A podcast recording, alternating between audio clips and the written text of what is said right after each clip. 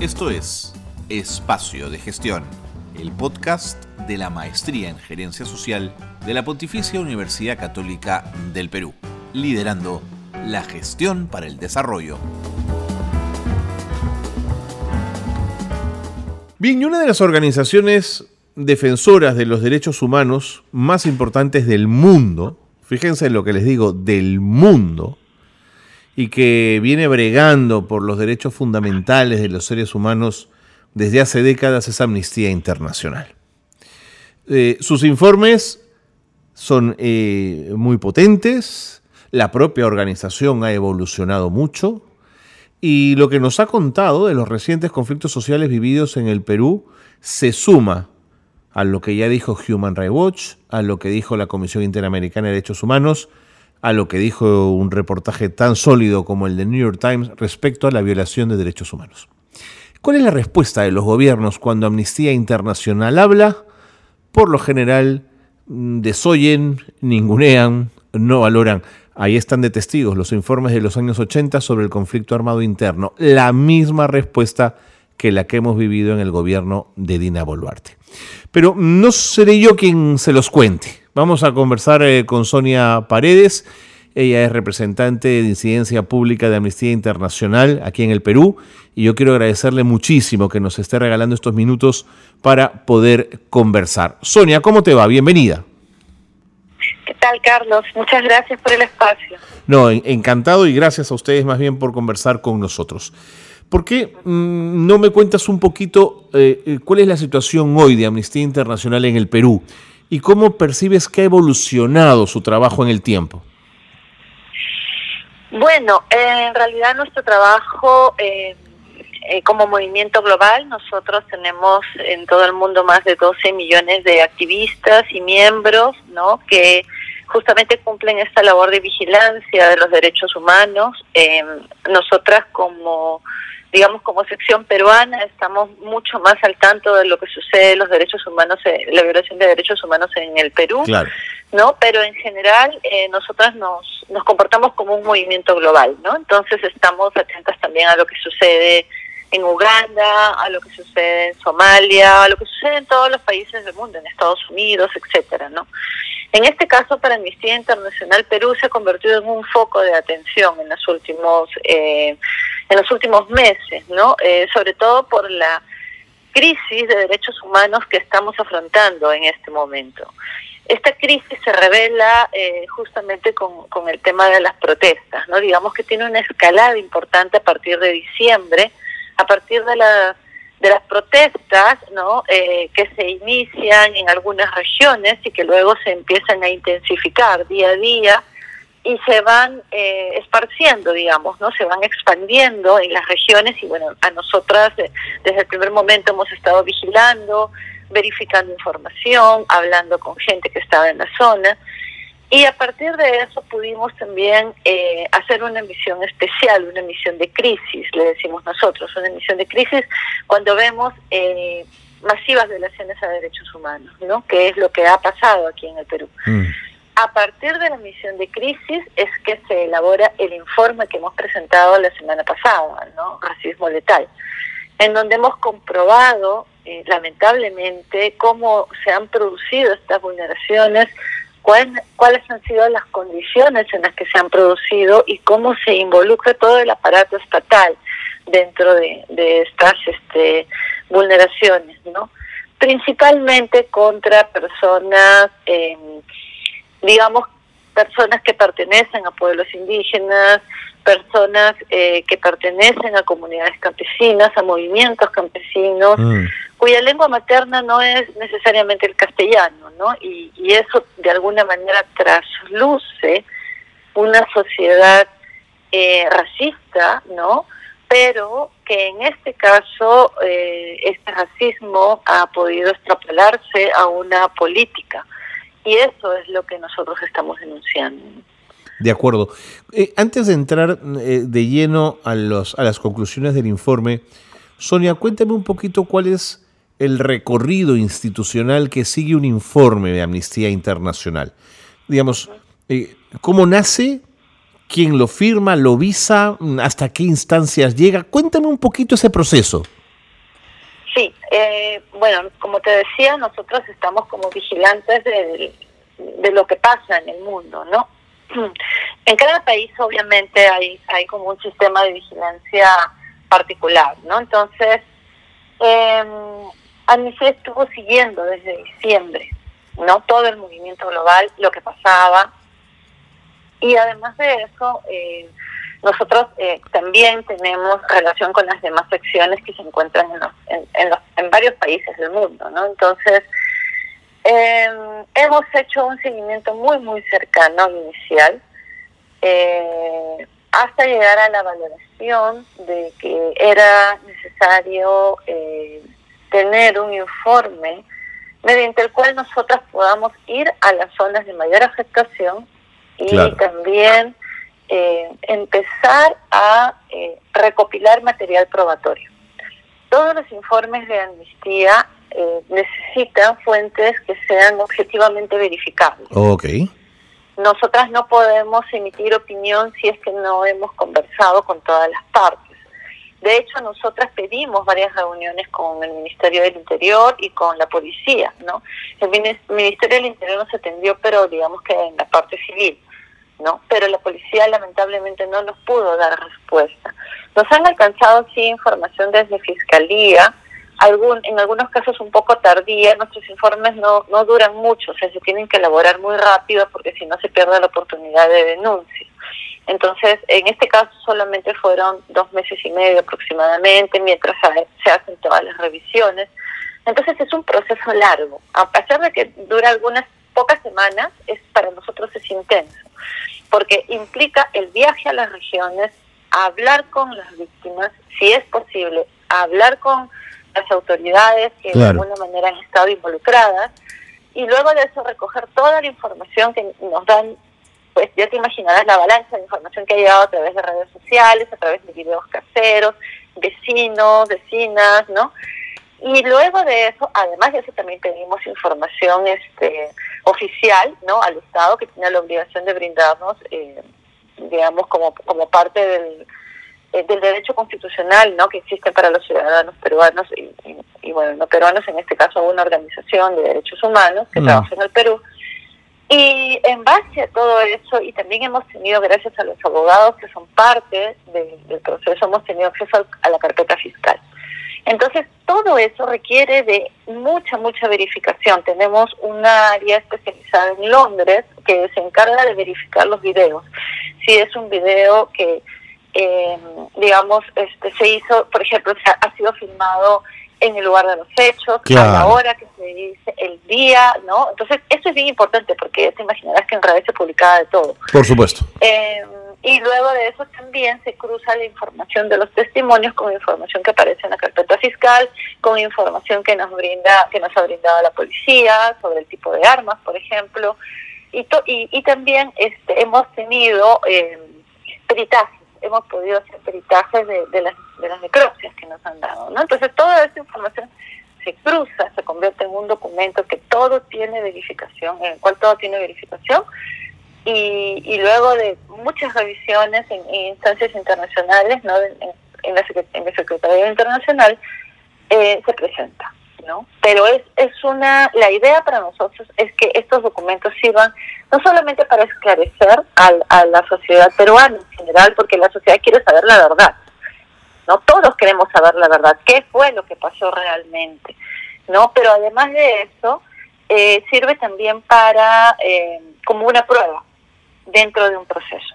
¿no? Entonces nosotros ya tenemos mucha experiencia, Amnistía Internacional ha cumplido este 28 de, este 28 de agosto 62 años eh, haciendo este tipo de intervención, mm. ¿no? Entonces, digamos que tenemos ya mucha experiencia. Por supuesto. Eh, y no no eh, no lanzamos nada que no haya sido totalmente verificado. Correcto. Y Sonia, tus investigadores son peruanos. Te lo digo porque durante muchos años Amnistía Internacional tuvo la lógica de que para evitar algunos sesgos quienes eh, investigaran sobre lo que ocurría en un país fuesen personas del extranjero y no locales. Eso cambió con el tiempo. Pero igual quería preguntarte por la nacionalidad de los investigadores. Sí, eh, los investigadores, en realidad quienes dirigen la investigación no son peruanos, porque se trata de un grupo internacional que está integrado por mucha gente. Ah, correcto. Eh, digamos, o sea, hay gente que está en, el equipo de las Américas, por ejemplo, hay gente que está en el equipo de Secretaría Internacional en Londres. Eh, depende mucho del, del tema. Entonces, pero también lo integra gente de, la sección misma de Perú, porque se requiere, eh, digamos que también mucha información que a veces desde afuera no se ve, mm. ¿no? Pero la valoración de las pruebas, de los hallazgos, de los testimonios, sí lo hace un equipo especializado en crisis, que no funciona en Perú. ¿no? Entonces, de alguna manera lo que se trata es de tener una mirada más objetiva, pero más, más, más allá de la objetividad, es la rigurosidad. ¿no? Entonces la rigurosidad eh, no se pierde en ningún momento. ¿no? Entonces, eh, entiendo por dónde va tu pregunta, ¿no? A, aquellos que nos dicen de que porque pertenecemos a, Así es. A, una ideología en particular en Perú, porque estamos a favor de un presidente. Es muy difícil que un técnico en Londres esté a favor de uno o una presidenta que en realidad para ellos ni conoce. Así es. Eso es pues son varios presidentes los que han pasado de varios países. Entonces, no, en ese sentido sí nosotros eh, somos sumamente cuidadosos y el tema de rigurosidad no se pierde. De acuerdo. Eh, Sonia, me voy a ir a la pausa. Creo que ha sido muy útil para quienes justamente pueden tener un ojo de desconfianza hacia Amnistía Internacional, haberte escuchado contar cómo se produce el proceso de investigación y cómo opera internamente Amnistía. Después de la pausa, si me lo permite, Sonia, nos metemos de lleno al fondo del informe y a sus conclusiones. ¿Te parece? Sí, perfecto. Pausa, pausa entonces, pausa breve en espacio de gestión y seguimos eh, conversando con Sonia Paredes, responsable de incidencia pública de Amnistía Internacional en el Perú. Regresamos. Esto es Gerencia Social Noticias. Fernando Varela Borges, ministro de Trabajo, informó que planea volver a instalar el Consejo Nacional. Esta decisión ha sido consultada con trabajadores y gremios empresariales con el objetivo de consensuar. Ciro Castillo Rojo, gobernador regional del Callao, lanzó los talleres Emprendimiento Familiar a la Chalaca. Esta iniciativa busca ayudar a las personas que tengan conocimiento en manicure, repostería, maquillaje o coctelería para que puedan emprender negocios desde sus casas. En Tumbes se reportó la demora en el abastecimiento de alimentos por parte de la municipalidad a los comedores populares. La Contraloría General de la República informó que pasaron 125 días desde la reunión que se tuvo con el Comité de Alimentación del Programa de Complementación Alimentaria para la entrega de los alimentos. Hasta aquí las noticias de gerencia social que marcan la actualidad. Seguimos en el programa, qué bueno que se han quedado con nosotros porque si ustedes están preocupados con lo vivido en nuestro país en los eh, conflictos sociales que dejaron un saldo de 49 muertos durante las protestas que se llevaron a cabo de diciembre a febrero, y si usted es de aquellos que no acepta la palabra impunidad y la palabra injusticia, es importante que escuchen a Sonia Paredes, representante de Amnistía, y se encarga del tema de incidencia pública de Amnistía Internacional en nuestro, en nuestro país. Eh, Sonia, nos metemos de lleno al informe y yo quería rescatar en primer lugar eh, la aproximación al tema del racismo eh, como elemento clave o, transversal de lo vivido en los meses de enero, enero y febrero. ¿Por qué quisieron que ese enfoque tuviese relevancia? Porque nos parece que en realidad es un enfoque eh, que tiene que llamarse la atención sobre él, ¿no? Nos encontramos justamente en zonas que son eh, zonas donde se han eh, producido las violaciones de derechos humanos que son mayoritariamente con población indígena o que se autoidentifica como indígena, ¿no? Sabemos que en el, en el Perú el tema de, de identidad es un tema complejo, ¿no? Justamente por, por el racismo que existe y la discriminación, ¿no? Entonces, eh, no vivimos, digamos, en un país perfecto en donde el racismo, o perdón, es aceptado por todos, ni siquiera la discriminación, ¿no? Entonces, este, sin embargo, lo vemos todos los días a cada momento.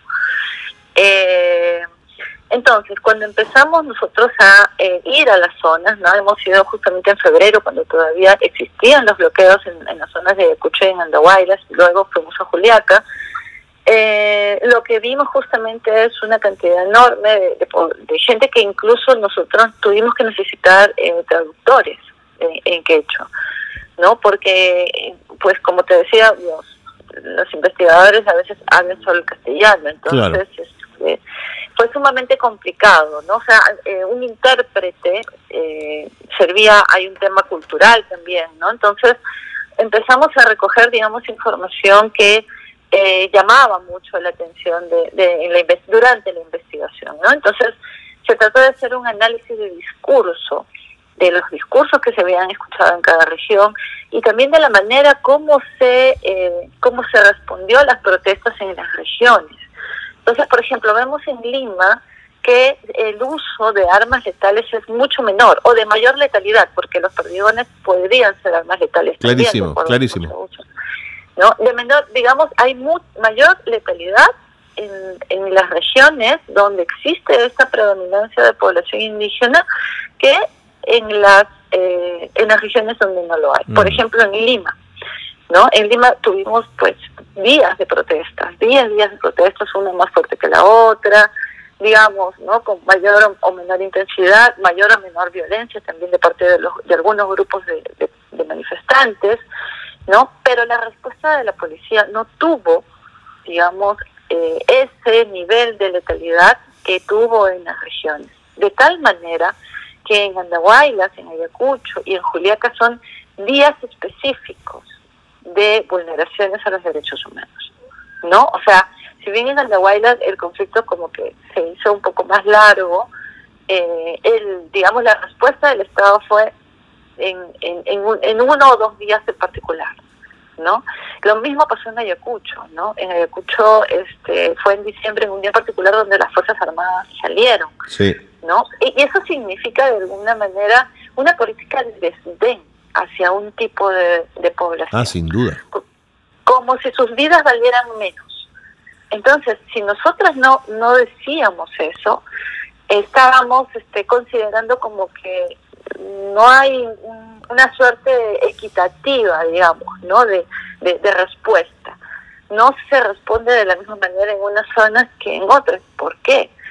¿No? Entonces, eso sumado a los discursos que estigmatizaban a las manifestantes, desde políticos, y también a los discursos que nos han contado muchos, muchos de los testigos, sobre todo testigos y testigos en cada zona, ¿no? De, de la manera como se se refería también la policía hacia la gente, ¿no? Nos da cuenta de esto, es una actitud, ¿no? Eh, que puede verse de manera objetiva como de mayor eh, fuerza, digamos, eh, frente a un tipo de población que a otra. No, clarísimo, clarísimo. Además, te sí, dime Sonia, perdóname. No, y podemos decirlo, y por eso el título llama la atención sobre esto, y lo decimos de tal porque este racismo mató fue el racismo que mató directamente contra el que se disparó. Entonces no es así como un tipo de racismo que racismo que ofrece menos recursos a unos que a otros. En este caso estamos hablando de muertes directas, o sea, mm. disparos contra las personas, ¿no? Sí, porque mm, lo que te iba a comentar es que esta mañana pude conversar con Sofía Mager, excomisionada de la Comisión de la Verdad, y, pudimos en las conclusiones, ver en las conclusiones del informe de la verdad y reconciliación, a 20 años además, que se va a cumplir la entrega del informe, cómo también el racismo y el clasismo fue un elemento que marcó decididamente la acción de las Fuerzas Armadas e incluso de Sendero Luminoso para asesinar personas en el Perú, eh, Soria.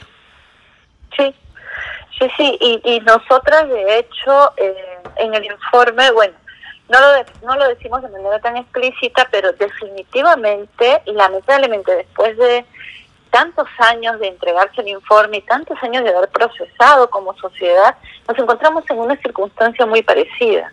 ¿no? El saldo de la violencia, el periodo de violencia política que se vivió, del conflicto armado que se vivió en, en los 80 y en los 90 fue justamente eso. La mayoría de víctimas eran personas hablantes o que tenían el quechua u otra lengua que no sea el castellano como lengua nativa. Así es. ¿no? como las oceánicas, y población que la mayoría era, tres cuartos de la población de las víctimas eran campesinas, ¿no? Entonces nos encontramos en una situación muy, muy parecida, ¿no? Y, y además, lamentablemente, que ha sucedido en muy pocos días en este caso. Sí, señora. ¿No? Entonces, claro, estamos hablando de que se inicia esto eh, eh, a partir del 7 de, diciembre y ya el, el 9 de enero eh, teníamos una cantidad enorme de víctimas fatales. Entonces, es muy difícil pensar que nadie se dio cuenta de que esto, esta respuesta estaba mal, no estaba funcionando, ¿no? Entonces, eh, lamentablemente el nivel de letalidad, como, como te decía hace un momento, ha sido mucho más fuerte en unas zonas que otras, a pesar de que ya se sabía, cuando pasó lo de Andahuaylas y pasó lo de Ayacucho, ya se sabía que esto no estaba funcionando bien. Clarísimo. Entonces, no ha sido una casualidad. Eso es lo que queremos decir. Clarísimo, clarísimo. no, es no, y ha quedado, ha quedado absolutamente eh, centrado y planteado en el informe. Otro elemento, antes que me gane el tiempo, Sonia, es que ustedes identifican claramente que lejos de ser incidentes aislados, y cito textualmente, atribuidos a agentes descontrolados que actúan por su cuenta, el número de muertes en múltiples fechas y diferentes lugares sugiere una respuesta estatal deliberada y coordinada.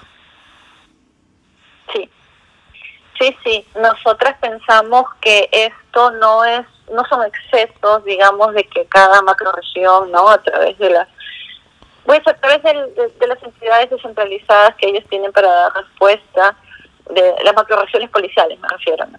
Eh, digamos que fue la que dio la orden de manera específica en cada zona, no.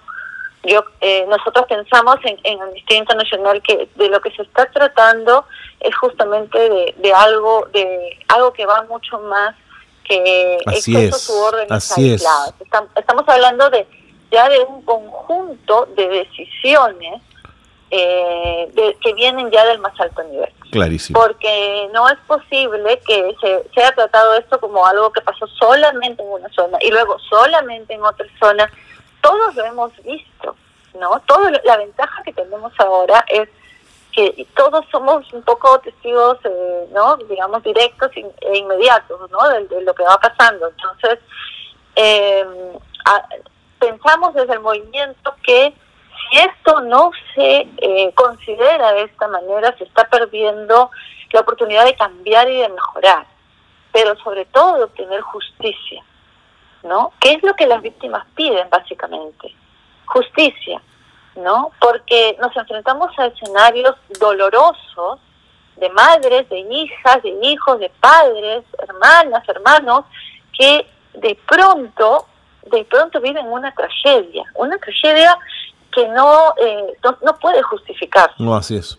Eh, en las pruebas de absorción atómica no se les ha encontrado rastros de pólvora, ninguna, a, las que se le han hecho no se les ha encontrado rastros de pólvora. Entonces, mm.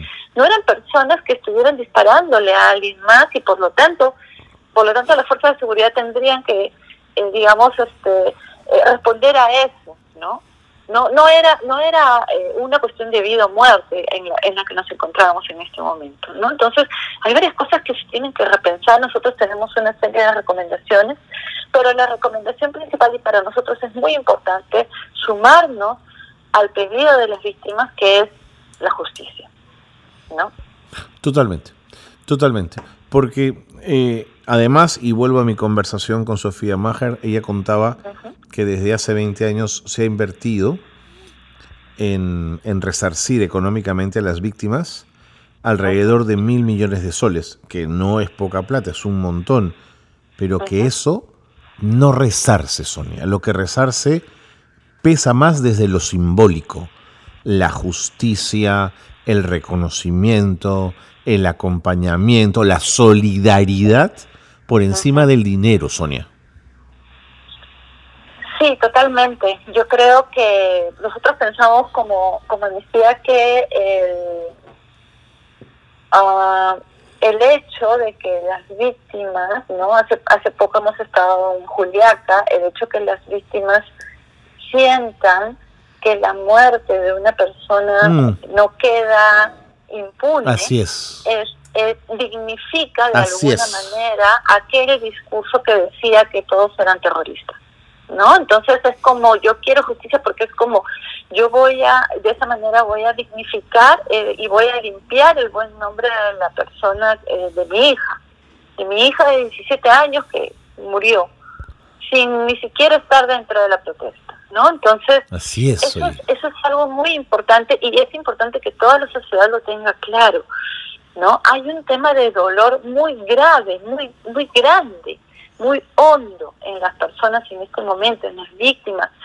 Eh, ya se están organizando para hacer sus pedidos, ¿no? Son personas que nunca antes se habían enfrentado a un proceso de este tipo, sí, ¿no? O sea, es verdad. Los temas de los temas de derechos humanos no no estaban dentro de su agenda y tenían proyectos de vida importantes. Muchos de ellos han sido muy jóvenes, ¿no? Estaban pensando en estudiar, querían ser futbolistas, no gente que estaba entrando a la universidad, entonces eh, hay, un, hay un tema también que yo creo que como sociedad tenemos que respetar, conocer, no cerrar los ojos ante ese dolor.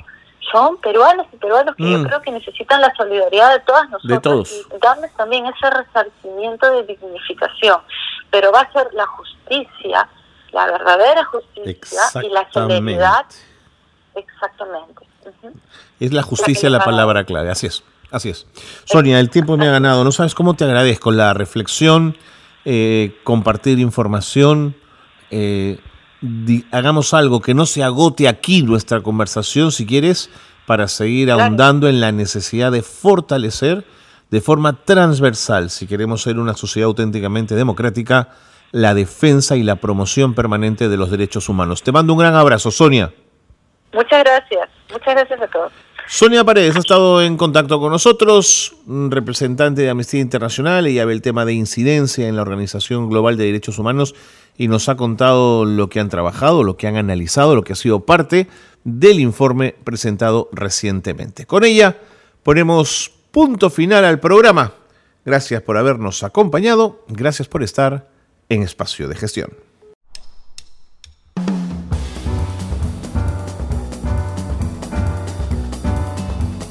Hasta aquí una nueva edición de Espacio de Gestión, la gerencia social liderando la gestión para el desarrollo.